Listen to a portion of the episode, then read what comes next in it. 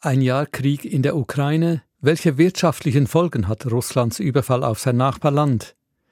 Rekordumsatz beim Stromkonzern Alpic, Rekordtief für die Credit Suisse Aktie, Rekordnutzungszahlen für die Bezahl-App Twint. Darüber spreche ich in der Wirtschaftswoche mit der Ökonomin und Publizistin Cornelia Meyer. Mein Name Klaus Bonanomi. SRF 4 News. Die Wirtschaftswoche.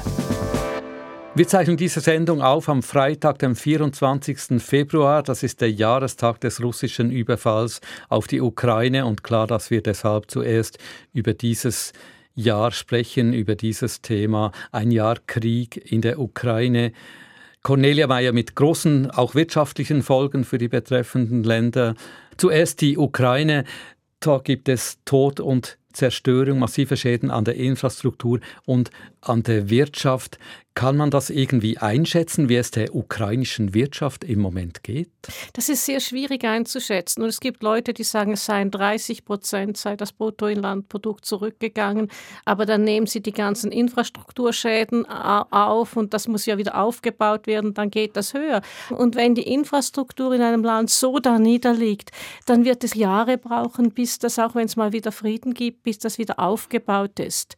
Aber so im, im Alltag, also die ukrainische Wirtschaft Natürlich nicht in den Kriegsgebieten direkt, aber ansonsten läuft ja die noch einigermaßen. Die Zivilbevölkerung kann jedenfalls noch einigermaßen arbeiten und versorgt werden. Aber es geht ja schon um mehr als nur einigermaßen arbeiten und versorgt zu werden.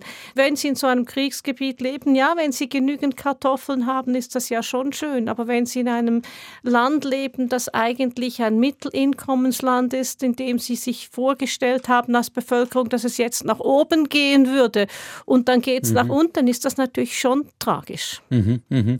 Sie haben auch die Schäden an der Infrastruktur angesprochen. Die Weltbank, äh, habe ich gelesen, schätzt Kosten von 350 Milliarden Euro allein um die bisherigen Schäden an der Infrastruktur äh, zu beheben. Das sind ja riesige Summen. Wie kann man das bewältigen? Das sind riesige Summen und das wird bewältigt werden. Ich nehme an, dass wenn dieser Krieg einmal vorbei ist, dann wird es so etwas wie einen Marshallplan für, für die Ukraine geben, wo die westlichen Länder, die die Ukraine jetzt unterstützt haben und sie schon jetzt sehr hoch unterstützen, noch mehr Geld geben werden. Das war ja in Deutschland nach dem Krieg so, dass es einen Marshallplan gab, um das Land wieder aufzubauen. Schauen wir doch auch nach Russland.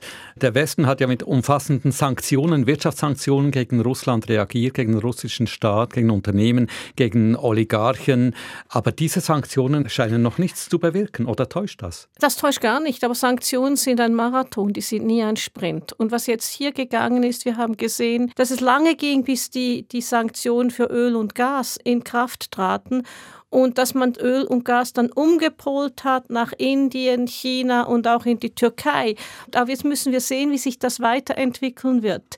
Gerade die Technologiesanktionen, die werden langfristig schon sehr treffen, weil wenn dann die Industrien erneuern will, neue Investitionen machen will, dann braucht man ja Technologie und dann braucht man eben auch westliche Technologie und an diese kritische Technologie kommt man nicht mehr ran. Also ist das etwas, wo man sich das über 15 Jahre anschauen muss. Also das ist eben, wie mhm. gesagt, es ist ein Marathon, bis das Effekt hat. Es ist nicht ein Sprint. Mhm, mh. Also auch die russische Realwirtschaft, wenn wir dem so sagen wollen, wird getroffen, nicht nur rein die Kriegswirtschaft, oder auch die Energieexporte. Sie, Sie sprechen davon, die Sanktionen seien kein Sprint, sondern ein Marathon, also das dürfte noch dauern. Aber gibt es denn eine Alternative? Also keine Sanktionen zu ergreifen, wäre ja wahrscheinlich gar nicht möglich gewesen in dieser Situation. Wir haben jetzt die Sanktionen ergriffen, also müssen wir mit diesen Sanktionen jetzt, jetzt leben. Aber das war vor allem kurzfristig schwierig für Europa, die Energiesanktionen, die Öl- und Gassanktionen. Wir haben das Gas nicht mehr von Russland erhalten. Wir haben wir hat ja gesehen, die deutsche Regierung ist immer wieder in den Mittleren Osten gegangen und hat geschaut, dass sie Flüssiggas erhalten, um das Gas, um die Gasspeicher wieder zu füllen. Die sind jetzt zu 70 Prozent gefüllt. Man hat in Rekordzeit diese Einfuhrterminals für Flüssiggas aufgestellt. Also man hat sich umgepolt. Das hat gekostet.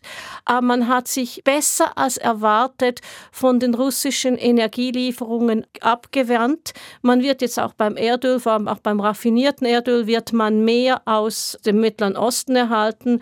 Interessanterweise bei den Produkten wie Diesel und so gibt es einiges, wo russisches Öl nach Indien fließt, dort raffiniert wird und dann zu uns als Kerosin und Diesel und so weiter kommt. Also mhm. es, es, es, gibt einfach ein toll, eine völlige Verschiebung der Handelsströme. Das kennt man natürlich auch äh, aus den Zeiten der Prohibition, äh, Al Capone und so weiter. Also wo es solche ja, Mechanismen gibt, gibt es eben auch Schleichwege, um die zu umgehen. Aber trotzdem, die Gaspreise sind wieder unter dem Vorkriegsniveau. Also der Schaden ist begrenzt und Europa äh, zumindest ist da mit einem blauen Auge davon gekommen. Kann man das so sagen? Ich würde sagen, nein. Und Sie haben vielleicht gesehen, dass gerade heute die IEA einen Bericht publiziert hat, wo es hieß, Europas Energiekrieg mit Russland sei weit davon weg, gewonnen zu sein. Und Sie müssen schon sehen, diese Anpassungen waren schwierig und wir hatten Angst vor einer Strommangellage, vor einer Gasmangellage und wir wissen nicht, wie der Winter 2023 ausgehen wird, weil dieser Winter war extrem mild und das hat uns natürlich geholfen.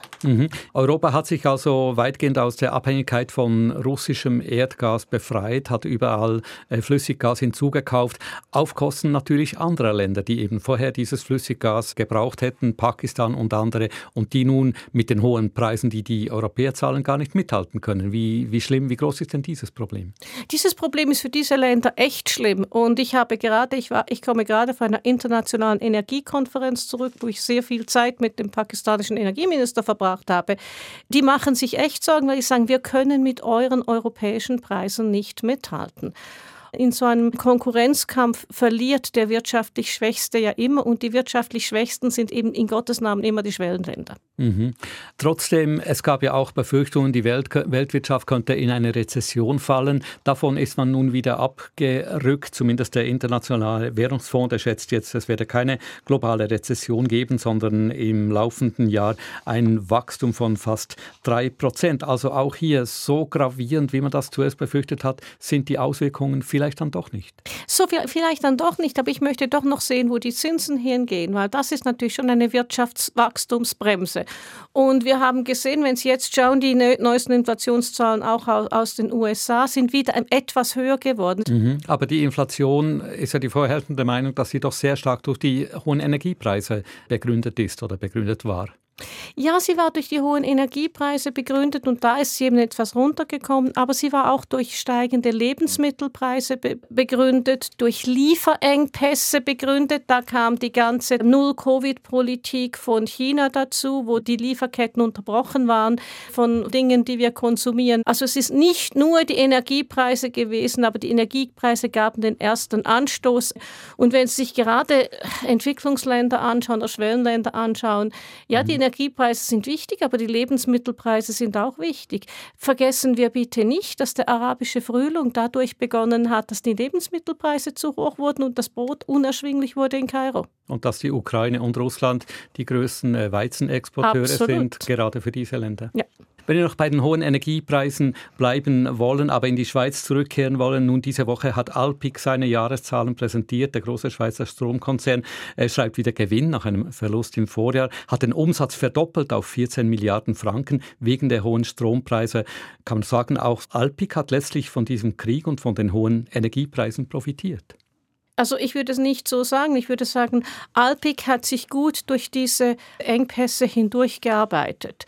Und ich kann mich noch erinnern, sie, Anfangsjahr musste man ja Bundeskredite zur Verfügung stellen, die sie nicht braucht. Und das ist eine, eine wirklich große Leistung mhm. der Alpic. Und sie haben sich gut angepasst. Und wenn man sieht, sie sind aber auch sehr klar in dem, dass sie sagen, wir müssen mehr auf erneuerbare Energien setzen, wir müssen mehr auf Wasserkraft setzen und haben jetzt auch etwa 1,5 Milliarden wollen sie auch zur Seite setzen, um da wirklich mehr zu tun, dass wir unabhängiger werden, auch in der schweizerischen Stromgeneration Generation, was ja sicherlich eine gute Sache ist. Mhm, mhm. Alpic musste nicht auf diese Notkredite zurückgreifen, Axpo auch nicht, übrigens der andere große Stromhersteller. Und auch Axpo und auch Alpic, Sie sagen das, setzen vermehrt auf erneuerbare Energien. Wasserkraft wird plötzlich äh, auch in den Schweizer Bergen wieder attraktiv. Das war ja vor ein, zwei Jahren, hieß es immer, ja, das rentiert nicht. Jetzt ändern sich die Rahmenbedingungen. Ist das eine gute Entwicklung? Sie sprechen davon eben unabhängiger werden, zum Beispiel von russischen fossilen äh, Energien? Es ist eine sehr gute und wir, wir haben ja einen Klimawandel, den wir bekämpfen wollen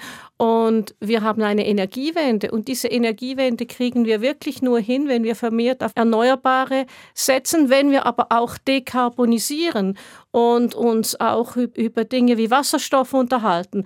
Aber was, was Alpik hier tut ist, tut, ist sehr wohl auch im Sinne der schweizerischen Energiepolitik. Mhm.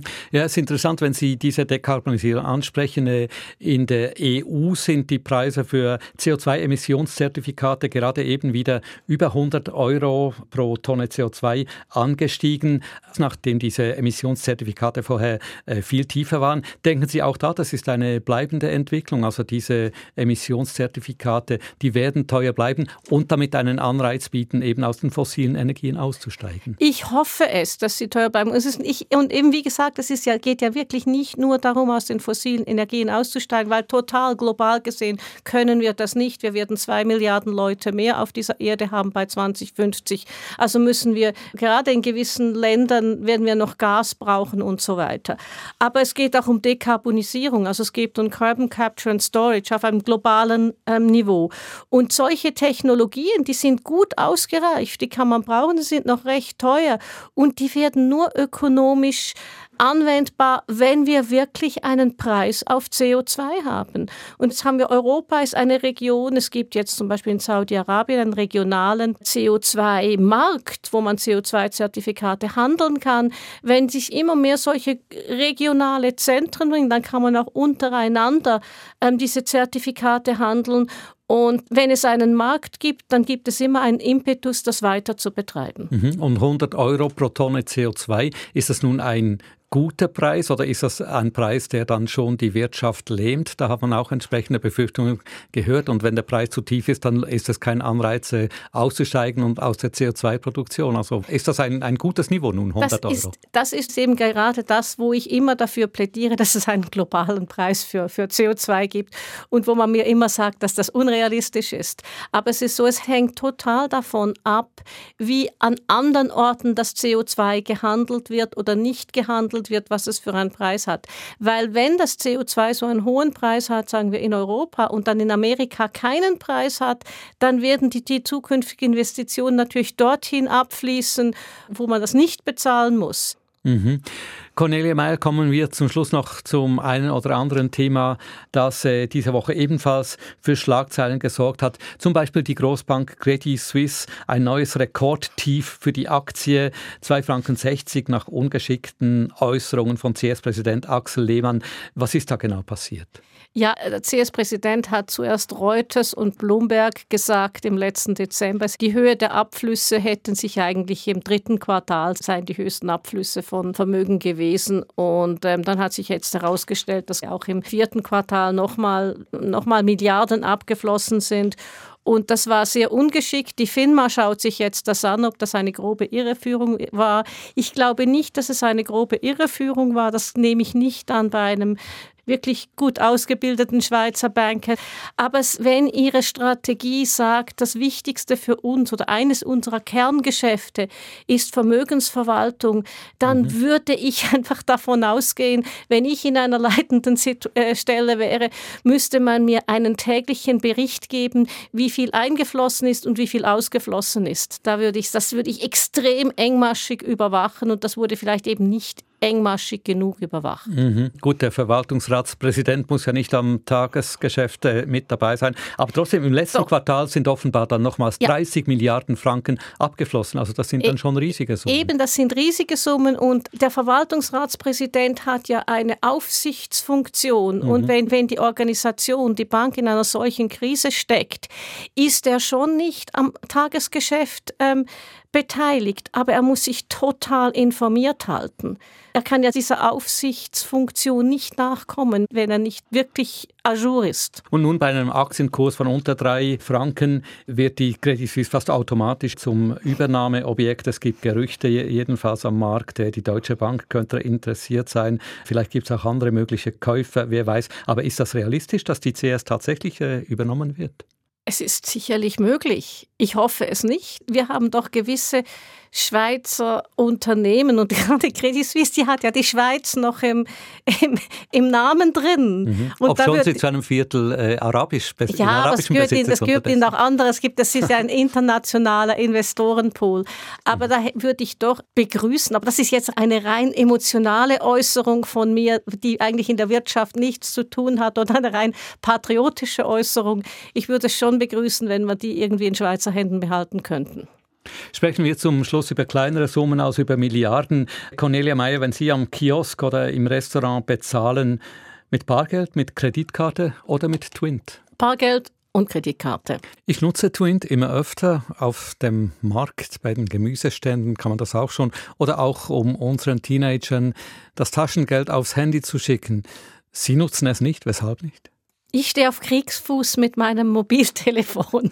Ich, ich, ich, habe echt Mühe, ich habe echt Mühe mit, mit dem Mobiltelefon zu zahlen. Aber es ist natürlich extrem gestiegen in der Schweiz. Und mhm. wenn Sie gerade die junge Generation anschauen, die, die twinten alle. Mhm. Fünf Millionen Nutzerinnen und Nutzer hat Twint äh, erstmals erreicht. Nun im Januar ähm, wurde gerade eben bekannt gegeben. Die Zahl der Transaktionen mit Twint hat sich in drei Jahren verzehnfacht auf 380 Millionen im letzten Jahr.